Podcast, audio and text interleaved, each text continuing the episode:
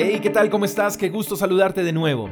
Eclesiastés capítulo 7, verso 10 dice, no añores viejos tiempos porque no es nada sabio. Dice la frase famosa, todo tiempo pasado fue mejor. Y eso quizás sea verdad, pero sería un error añorar que eso vuelva a suceder. ¿Por qué? Porque siempre lo mejor está por delante.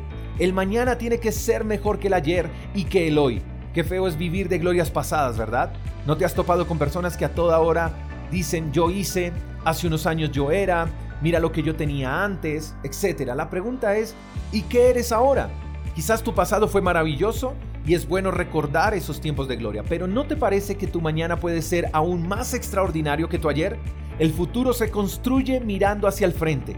Si fijas tu mirada en lo que quedó atrás, te lamentarás, te quedarás llorando por lo que no pasó o por lo que pudo suceder. Y tu pasado, mi querido amigo, jamás podrás cambiarlo, pero sí puedes construir un futuro mejor. No añores viejos tiempos porque no es nada sabio. Sabio sería trabajar en el hoy para construirles un futuro mejor a nuestras familias. Nuestros hijos merecen un mejor padre, una mejor casa, una mejor vida, pero mientras sigamos mirando hacia atrás y añorando que las cosas que pasaron ayer se repitan, lamentablemente nuestros hijos no recibirán más que lo que les toque y no lo que desean.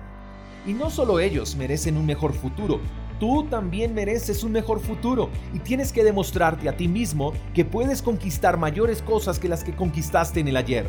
Hay un futuro grandioso esperándote. Recuerda tus glorias pasadas y que te sirvan de inspiración para cosas mayores. No te detengas, no llores sobre la leche derramada, levántate, llénate de firmeza, de fe, de oración y con diligencia comienza a construir ese futuro con el que sueñas. Es hora de pasar la página y de escribir una nueva historia para ti y para los tuyos.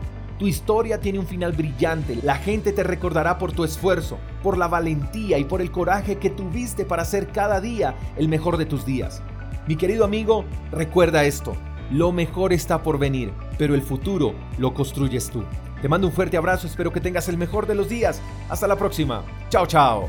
Gracias por escuchar el devocional de Freedom Church con el pastor J. Echeverry. Si quieres saber más acerca de nuestra comunidad, síguenos en Instagram, arroba Freedom Church Call. Hasta la próxima.